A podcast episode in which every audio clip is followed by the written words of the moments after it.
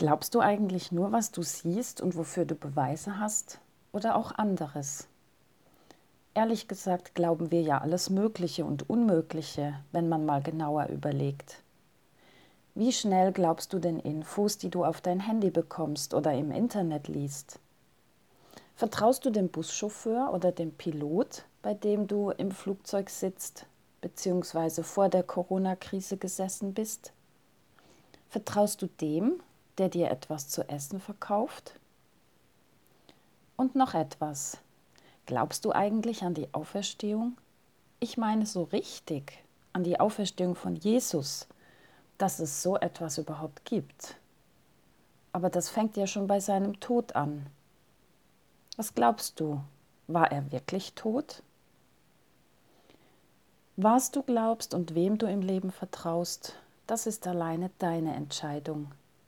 Aber hier bekommst du ein paar Gedankenanregungen am Beispiel vom Tod und der Auferstehung von Jesus.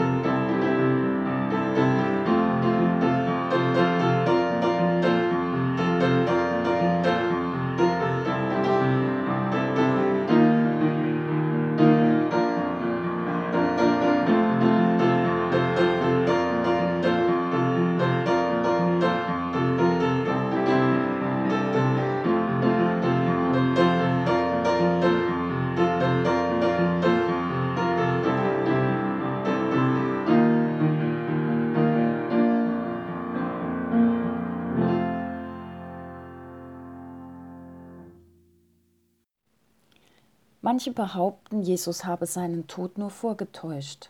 Er sei nur im Koma gewesen und wiederbelebt worden. Das sind grundsätzlich gute Überlegungen, aber sie haben einen Haken, denn es gibt keinen einzigen Fall in der Geschichte, dass jemand eine römische Kreuzigung überlebt hat. Nicht nur das Neue Testament berichtet vom Tod Jesu durch Kreuzigung, sondern noch fünf weitere alte Quellen außerhalb der Bibel. Die Gelehrten sind sich einig, dass Jesus nach der Kreuzigung tot war. Die Folterung vor der Kreuzigung führte bei vielen schon zum Tod, da der ganze Rücken durchs Auspeitschen offen war und der Blutverlust durch den Körper kaum ausgeglichen werden konnte. Das erklärt auch, warum Jesus zusammenbrach, als er das Kreuz tragen sollte. Der Tod am Kreuz trat dann durch langsames Ersticken ein. Ein schrecklicher Kampf, der immer verloren wurde.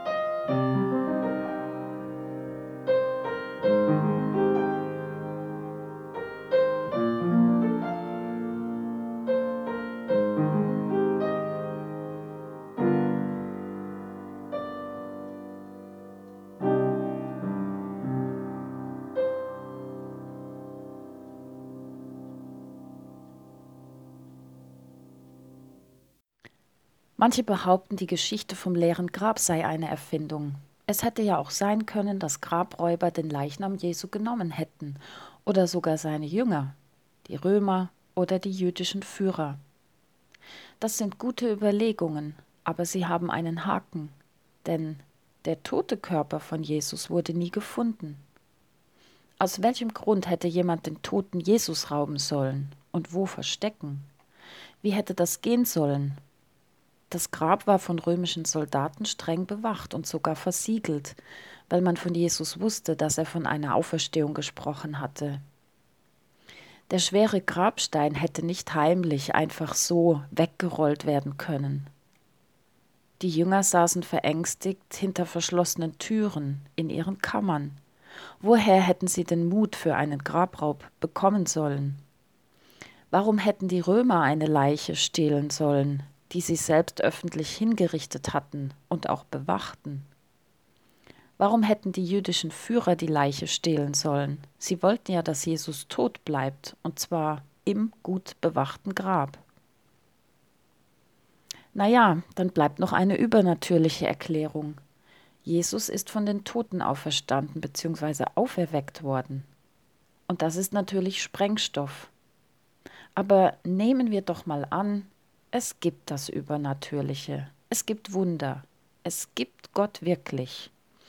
Warum sollte er nicht übernatürlich in die Geschichte eingreifen und Jesus von den Toten auferwecken können? Und nun kommt ein Argument dafür zum Tragen, nämlich folgendes. Wie kommen eigentlich die zuvor verängstigten Jünger dazu, mutig und mit vollster Überzeugung die Nachricht zu verbreiten, dass Jesus lebt. Auf einmal haben sich diese feigen Typen in mutige und hundertprozentig überzeugte, fröhliche Menschen verwandelt, die sogar bereit sind, für diese Botschaft und ihren Glauben zu sterben. Was ist da passiert? Da stellt sich die Frage, was geschah nach der Entdeckung des leeren Grabes mit ihnen? Was geschah mit ihnen, das sie so verändert hat? Gemäß Berichten gab es über 500 Augenzeugen, denen der auferstandene Jesus unabhängig voneinander begegnet ist. Davon wird im ersten Korintherbrief berichtet und darauf hingewiesen, dass die meisten noch leben und somit Auskunft darüber geben könnten, zumindest damals. Und so etwas schreibt man eigentlich nur, wenn man sich seiner Sache sicher ist, oder? Das Auftreten von Jesus nach seinem Tod wird ziemlich genau beschrieben, nicht einfach nur am Rande erwähnt.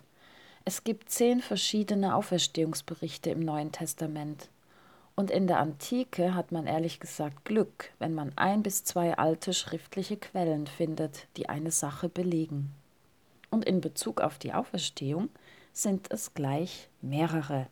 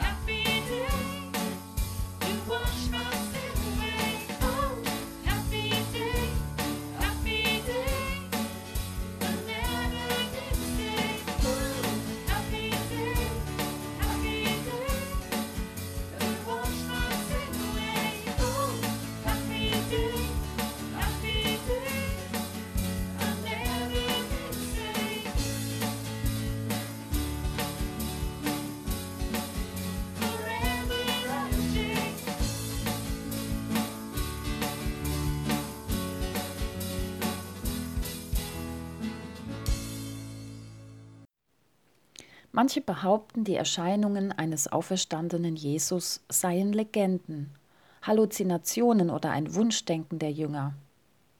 Das sind gute Überlegungen, aber auch sie haben wieder einen Haken, denn wer ist schon bereit, für eine Legende, für Halluzinationen oder ein Wunschdenken zu sterben oder sogar Verfolgung, Leid und Hinrichtung auf sich zu nehmen? Woher nimmt so jemand die Kraft, und zwar jemand, der vorher ein Angsthase war. Wenn Märtyrer der frühen Kirche die Auferstehung für eine Lüge gehalten hätten, warum wären sie dafür gestorben? Ohne Auferstehung hätte ihr Einsatz gar keinen Sinn gemacht, denn sie waren doch dadurch nicht angesehen, sondern ziemlich verachtet. Und ehrlich gesagt, meinst du, es würde die christliche Gemeinde und echte, überzeugte, glaubwürdige Christen heute noch geben, wenn die Bibel auf einer Lüge gründen würde? Unter den Jüngern gab es zum Glück auch Zweifler und Skeptiker, die nicht einfach so alles blind glaubten. Einer davon war Thomas, von dem wir gleich noch hören werden. Er wollte Beweise. Und dann ist da noch Saulus bzw. Paulus. Dieser Saulus war ein fanatischer Kämpfer gegen die Christen. Er verfolgte sie und ließ sie hinrichten. Aber dann geschah etwas mit Saulus. Jesus erschien ihm unterwegs und sprach mit ihm. Diese Begegnung veränderte den Christenhasser vollkommen und er wurde selbst Christ.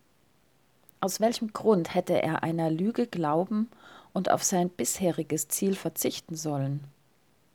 Und sogar bis heute gibt es Berichte, dass Menschen eine Jesusbegegnung erleben und vor allem dadurch völlig verändert werden. Für sie hat der Tod nicht das letzte Wort, sondern das Leben. Jesus Christus, der ihrem Leben Sinn, Ziel und Hoffnung gibt, die über den Tod hinausgehen. Bist du noch immer skeptisch? Hast du Fragen? Gerne darfst du mir schreiben, nicht, weil ich eine kluge Antwort parat hätte, aber ich freue mich, mit dir ins Gespräch zu kommen.